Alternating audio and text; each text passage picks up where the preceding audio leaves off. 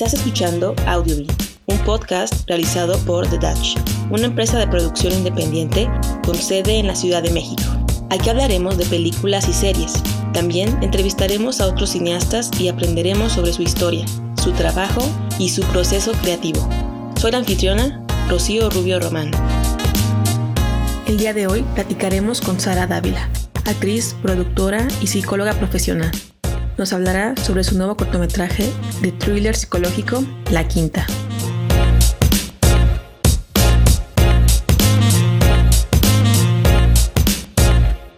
Yo no tenía ni idea de qué quería estudiar.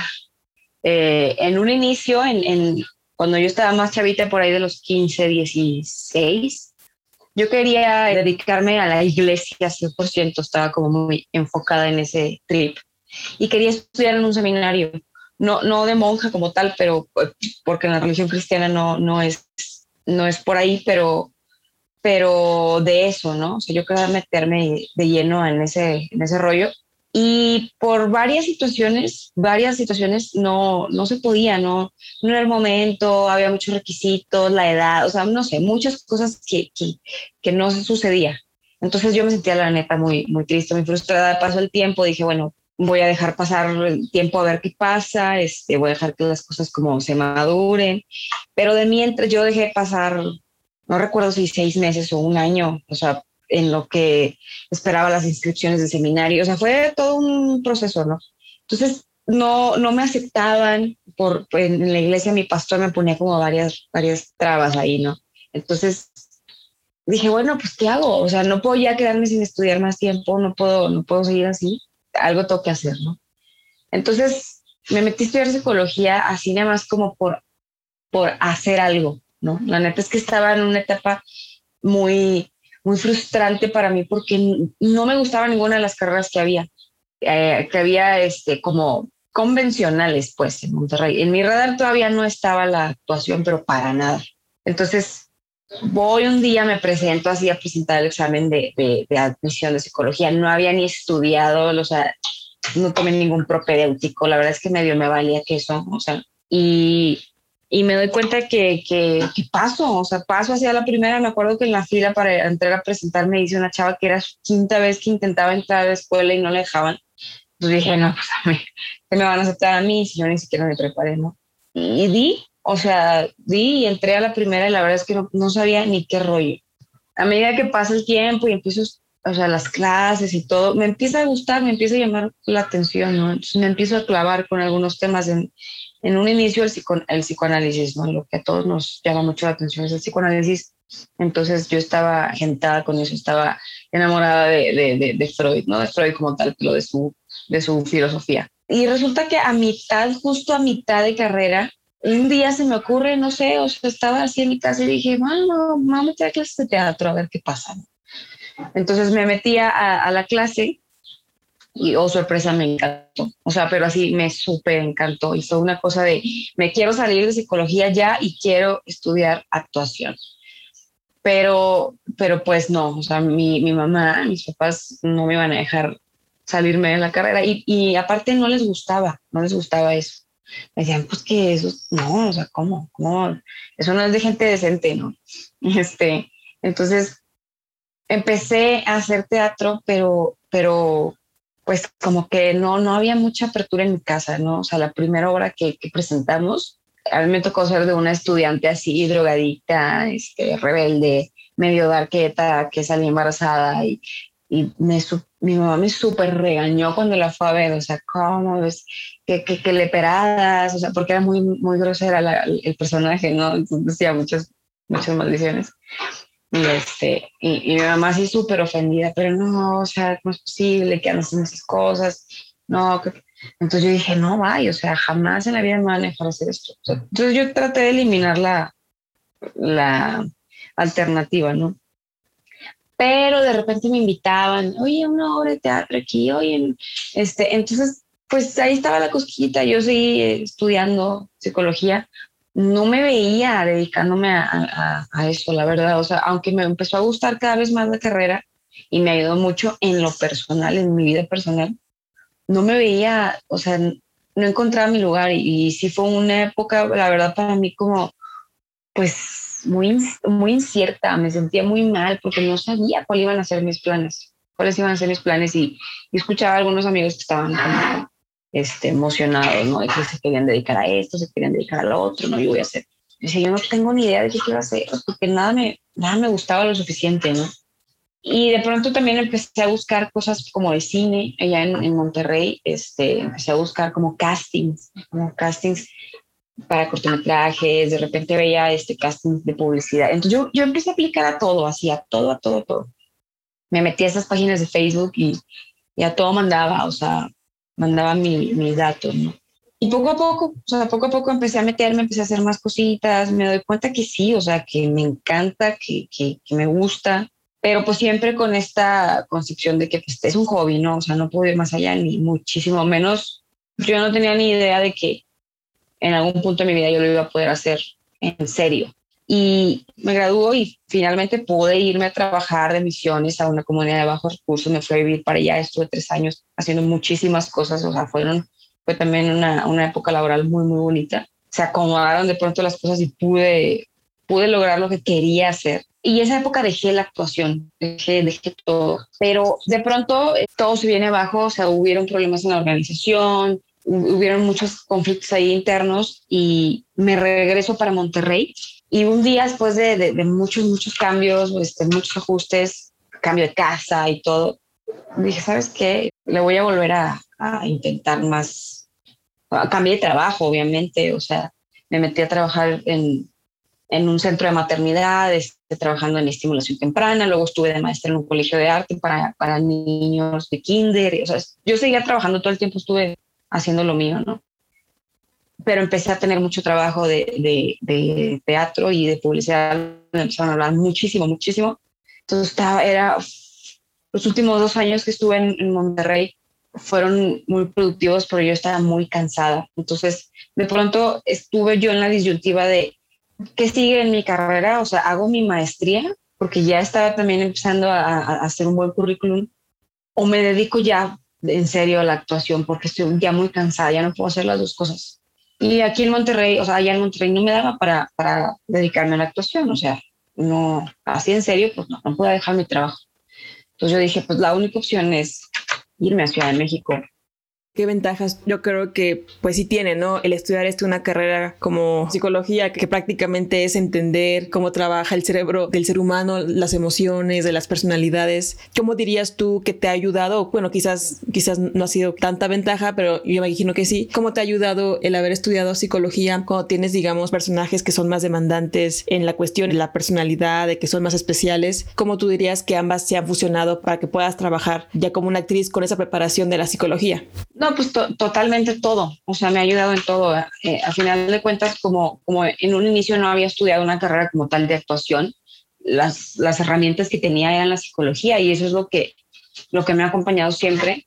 Ya después, ya, ya estando acá en Ciudad de México, empecé a estudiar actuación, o este, eh, actuación para, para frente a cámara, para televisión, para cine. O sea, empecé a tomar clases, talleres, este, masterclasses, o sea, pero y siempre fue la psicología la que me, la que me ayudaba, la que me daba esa como intuición, ¿no? De que, bueno, no, quizá no tengo la técnica o la teoría o la práctica este, eh, de, de, la escuela como tal. Tengo, tengo pues práctica de campo, o sea, pues, empecé a hacer teatro, pues, y, y ahí fue donde empecé a aprender cosas sobre la marcha. Aprendía mucho de la gente con la que trabajaba. Pero la psicología siempre fue esa brújula que me ayudaba a entender un poco mejor la naturaleza, pues no solo de los personajes, sino de, de las personas en general, de, la psicología de cada persona, ¿no? Y hasta, hasta el día de hoy, por ejemplo, que doy consulta, que doy psicoterapia, o sea, reitero que la psicología te ayuda a entender la naturaleza del ser humano. Oye, y fue durante esta, no sé, digo, quizás sea una pregunta que por regla profesional no me la podrías contestar, pero fue quizá con algún paciente o alguna experiencia personal o durante la carrera que te vino, digamos, la inspiración para escribir la quinta? Eh, fíjate que no, ¿eh? O sea, más bien fue esto que te digo, la, la, las películas que yo he visto y en específico la de La Isla Siniestra, me, me encantaba. Me encantaba esta, este giro de tuerca que yo decía, este es el tipo de suspenso o terror, no sé cómo llamarle, que me gusta, porque tiene un fundamento, porque, porque tiene un sustento psicológico y propiamente el contenido psicológico, o sea, me, me, me parece como extraordinario, sorprendente y muy fascinante de estudiar. Entonces esa era mi, por ahí iba la inquietud y en realidad siempre he dicho que el, el, este género eh, de suspenso, el terror es muy divertido de hacer. A lo mejor yo soy muy miedosa, la verdad, leo una película y me da miedo, pero, pero sé que estando ahí puede ser muy divertido hacerlo. Entonces eso era lo que me, me llamaba la atención durante el proceso de escribir el guion, ¿fue, digamos, evolucionando esta historia o tú con esta inspiración que me cuentas ya tenías como la historia básica, vaya, ya, sabías qué iba a pasar o en cuanto empezaste con la, con la escritura cambió un poco, evolucionó o dio un giro así totalmente, así de 180 grados? ¿Cómo fue ese proceso para escribir el guion? La verdad es que la, la historia, o sea, la anécdota, pues sí me llegó un día así porque, porque estaba dándole vueltas, ¿no? Es que quiero hacer, a ver, y podría ser por aquí, por acá, antes de empezar a escribir. Sí me tardé un poquito, pero de repente un día me llegó así, pum, así la cosa. Y, y entonces de inmediato me senté a escribir la anécdota. Una persona de tal edad, así ya está, con este contexto, y tiene esto y sus amigos, para que no se me olvidara. Y luego ya sobre la, sobre la anécdota, ya empecé a escribir el, el guion y te digo que quedó, al principio quedó como muy lineal, así, este, pues la anécdota como tal, así pasó uno, pasó dos, pasó tres, ¿no? Ya después me ayudaron, te digo, a, darle, a adaptarla un poquito más al, al, lenguaje cinematográfico, porque esa es la parte que yo no conozco, o sea, puedo contar la historia, este, puedo, puedo tener la anécdota, este, pero sí algo que yo definitivamente no sé, pues es de fotografía. Este, sí he estado empezando a estudiar un poquito de guion, pero bueno, o sea, es un, es un mundo de aprendizaje, ¿no? Este, entonces, este, ahí fue donde empezó a agarrar forma. Y, donde yo hablando con Chris, que, que como director, y, y, con, con, Manuel, que fue el director de fotos, y les decía, bueno, aquí ayúdenme, porque ustedes son los que le saben a esta, a esta otra parte, ¿no? De este lenguaje, esta manera de, de plasmar lo que yo quiero contar. Digamos que fue el formato del guion tu primer reto, ¿no? A la hora de escribir la quinta. Yo quisiera preguntarte qué otros retos y qué otros desafíos encontraste en la producción, porque no sé si, si como actriz tuviste otras oportunidades para ser productora o directora. ¿Qué desafíos encontraste producir este cortometraje? Ah, bueno, sí, la, parte que también se me estaba olvidando contarte, parte de lo que también influyó mucho para que fuera esta historia es que llego un día allá a casa papás en Monterrey y me llevan a este lugar, a esta, este, pues no es quinta como tal, es como un ranchito. Y me dice mi mamá, mira, este lugar, este, la verdad es que lo quiero comprar y, ya di un, un, primer anticipo, pero no estoy como muy segura. Y yo, a mí me encantó el lugar. Dije, sí, claro, claro que sí. O sea, si te gusta, pues dale, ¿no? Yo encantada. Y entonces en ese momento pensé que estaría increíble grabar algo aquí, hacer algo aquí. Entonces me llevé como esa, como esa idea, ¿no? De que qué puedo hacer adaptado a lo que ya tengo, qué puedo hacer adaptado a lo que, a lo que ya tengo. Entonces, también mi amigo este, Memo Campa, que fue el protagonista, ya había yo trabajado con él antes y habíamos hablado de, oye, ¿por qué no hacemos algo? ¿Por qué no producimos un corto? Habíamos hecho un videoclip para una canción suya, porque él también es músico. ¿Por qué no hacemos un cortometraje?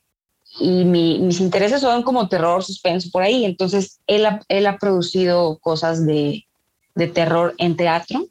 Entonces, como que por ahí hablamos de, de esa idea, ¿no? De ese género. Pero pasaron muchos meses antes de que yo lo escribiera incluso. Y, ya finalmente yo fui acomodando esas piezas, ¿no? Este, yo pensando, este, bueno, ¿qué es lo que tengo?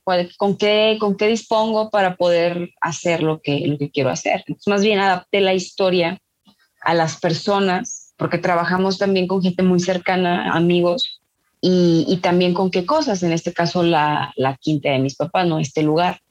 Y lo, lo, más difícil, porque yo aparte pensando en que iba a ser muy fácil, pero fue muy difícil porque todo era al aire libre y porque aparte en el lugar todavía no hay luz. El, reto más difícil y lo más complicado fue que llevamos una planta de luz que en el mero día del, llamado nocturno no funcionó. Entonces las luces que habíamos rentado no las pudimos usar y tuvimos que resolver con unas lámparas de LED que tenían mis papás ahí que habían comprado para, para usarlas cuando estuviéramos ahí en, en, el, en el, lugar, ¿no? Este, nosotros. Entonces, con esas tuvimos que resolver las escenas de hay una casa abandonada que está a, unos pasos del lugar de mis papás en, en obra negra y eso fue lo que se lo que se adaptó. O sea, eso fue como el reto más grande.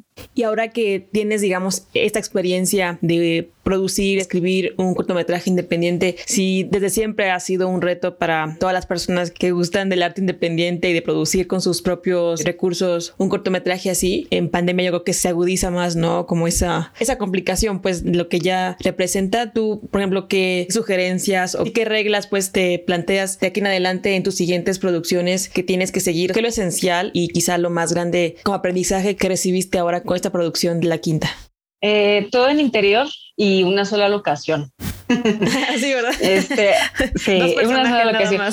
sí. Dos personajes, sí. Este, mm, algo que sí me, me repetía mucho mi, mi, maestro y querido amigo Michael Rowe en sus, en sus talleres de guion era esto. Si es tu primer guion, procura que sea lo más barato posible. O sea, sé lo más realista que puedas. No, no vas a ser un Avengers. O sea, sé lo más austero, porque al momento de producir, si tú buscas recursos, por el simple hecho de que tu guion sea caro de, producir, lo pueden descartar si estás buscando patrocinios o apoyos, ¿no? Y si todavía no eres, no tienes un renombre, ¿no? Que jala, jala ah, eh, recursos, ese era eso, ¿no? lo más sencillo que se pueda, lo más económico que se pueda, lo más fácil de hacer y visualiza que sea lo más fácil. Yo pensando en que, bueno, ya tengo la locación, ya tengo a la gente, pues pensé, ahí estoy, estoy bien, ¿no? Lo que no contaba era esto, que, al ser exterior y al ser casi todo, todas las escenas de noche, por la iluminación, que te digo que es toda esta parte que todavía yo desconozco, sí era un, un reto más, más grande de lo que yo pensaba. Aparte, el audio, o sea, allá hacía un aire impresionante todo el tiempo y un o sea, el ruido que generaba el, el, viento era, era mucho. Entonces, ya, ya aprendes, ¿no? Que, ok, o sea, esto puede ser todavía más sencillo. Entonces, si, si, si quieres ah, producir algo eh, económico, sencillo, fácil y, viable, sobre todo si estás empezando, pues es eso, ¿no? Lo, lo, más, lo más austero que se pueda ahorita que ya escribiste la quinta, ¿te gustaría que ese género de thriller psicológico fuera como tu preferencia a la hora de, hacer guiones en un futuro? ¿O te gustaría quizás mejor abarcar otros géneros o mejor ya nunca más? Ahora con la pandemia que se ha dificultado para muchos, ¿no? Hacer cine y yo creo que para los actores es todavía más complicado. ¿Cómo tú ves que eh, será, digamos, tus objetivos a corto, largo plazo? ¿Te gustaría como más este, distribuir tu tiempo en tu profesión como psicóloga o como actriz o te gustaría volver este, de lleno a la actuación así? ¿Cómo lo ves en unos años que será para ti, digamos, la vida profesional? Ah, definitivamente, o sea, a mí me, encanta la actuación eh, sin embargo, sí, o sea, como a partir de la pandemia, sí, pues ya saben, o sea, fue un proceso, fue un tiempo muy pesado para todos en, en todas las áreas, en todos los rubros y, y, y yo este, me, me, empecé a dar cuenta también que la, que la producción era algo que me gustaba mucho. Yo lo descubrí también como por casualidad. Esto me gusta y, creo que lo puedo hacer, puedo aprender, aprender, ¿no? No, no dejando de lado que también me gusta actuar. Sin embargo, sí fue con esta conciencia de, a ver, o sea, si hay o no oportunidades, no me voy a quedar sentada, voy a seguir haciendo lo que, lo que me gusta y me gusta todo lo que tiene que ver con el cine, ¿no? Y también detrás de cámaras. He sido directora de casting también y me fascina hacer casting. Y en la película de Michael Rowe, donde pude ir de como segunda asistente de dirección, que la verdad es que no me encantó ese puesto porque demanda muchísimo muchísimo este trabajo y aparte no me, más que nada no me gusta eh, regañar a la gente. Pero también de pronto entraba como PA y le iba a, a, mis otros compañeros este, y me encanta, me encanta resolver cosas. No me gusta regañar a la gente, pero me gusta mucho resolver cosas. Entonces dije, creo que puedo, puedo hacerle por acá. Y, y, yo me veo en un futuro también aprendiendo más de producción. Yo me quiero meter más de, de producción. La verdad es que me, me, gusta mucho, me llama mucho la atención creo que va a llegar un punto en mi vida en donde ya no me va a llamar tanto la atención actuar. Yo imagino, o sea, no digo que no, que no lo voy a hacer, pero imagino que va a llegar tal vez un punto en donde ya, ya me va a interesar más la producción. Pero, pero ahorita, pues no, o sea, todavía la verdad es que quiero hacer las dos cosas. Y ahorita que regresamos de Monterrey, sí me quise tomar un break de, de producir, porque nos aventamos estos tres cortometrajes como de, de, de el de Pasajeros, Hombre Digital y La Quinta.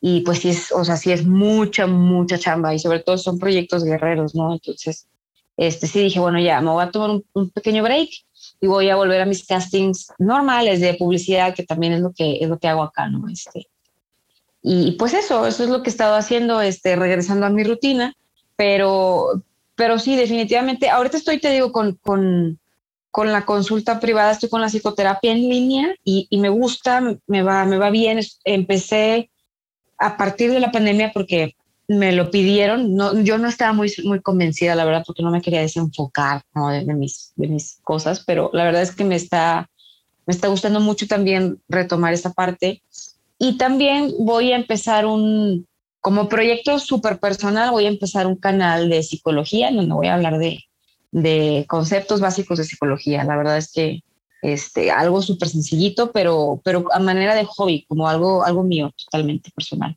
Y de la parte de escribir en un futuro, ya sea cortometrajes o largometrajes, ¿te gustaría seguir eh, con el género de thriller psicológico o te gustaría como digamos experimentar, por así decirlo, con otros géneros? Sí, sí, sí, me habías preguntado eso.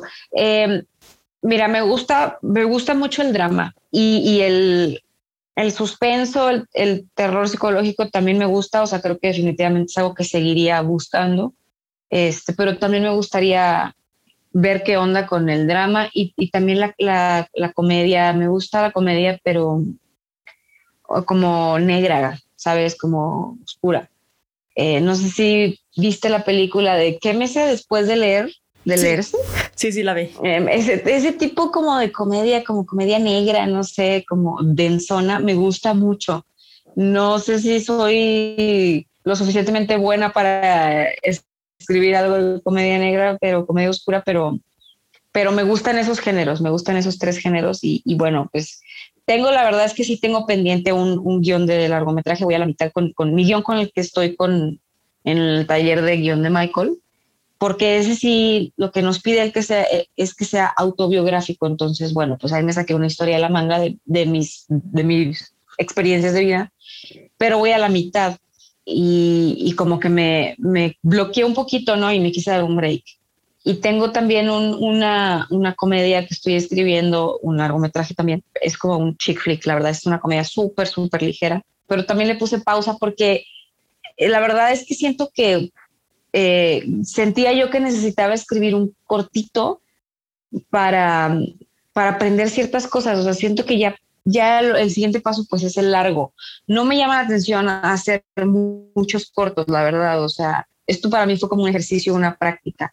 De pronto tengo amigos que tienen un, gran historial de cortometrajes que admiro bastante, el trabajo y la paciencia, pero también yo me desespero. O sea, es como, bueno, ya, o sea, ya hice el corto, bueno, ahora va el largo. O sea, pero pues siendo realistas, si es una, un, una chambotototota, entonces pues me la quiero llevar con calma. Todo este tiempo que estuvimos con pasajeros, con Hombre Digital, con, con la quinta, para mí ha sido poner los pies en la tierra, aprender, tomar nota de todo, o sea, hacerte consciente de todo lo que hay que hacer y, y bueno, empezar a, trabajar para en un futuro un largometraje. O sea, sí, nuestro objetivo y mi objetivo personal, y digo nuestro, hablando con, con Chris también, que es con quien trabajo mucho, este, es un largometraje eventualmente. Pero creo que, creo que sí, ahorita por lo pronto me doy un pequeño descanso y, y también, pues sobre todo, madurar bien cuál va a ser el guion. Yo todavía no tengo claro exactamente cuál sería el guion. Entonces, pues bueno, de ahí a que eso pase, pues sé que eh, falta, ¿no? O sea, falta un ratote. Pero pues voy a seguir en eso, o sea, seguimos en eso, seguimos escribiendo, de pronto hacemos ejercicios como sketches, tú sabes, ¿no? O sea, siempre estamos hablando de, de ideas, de historias.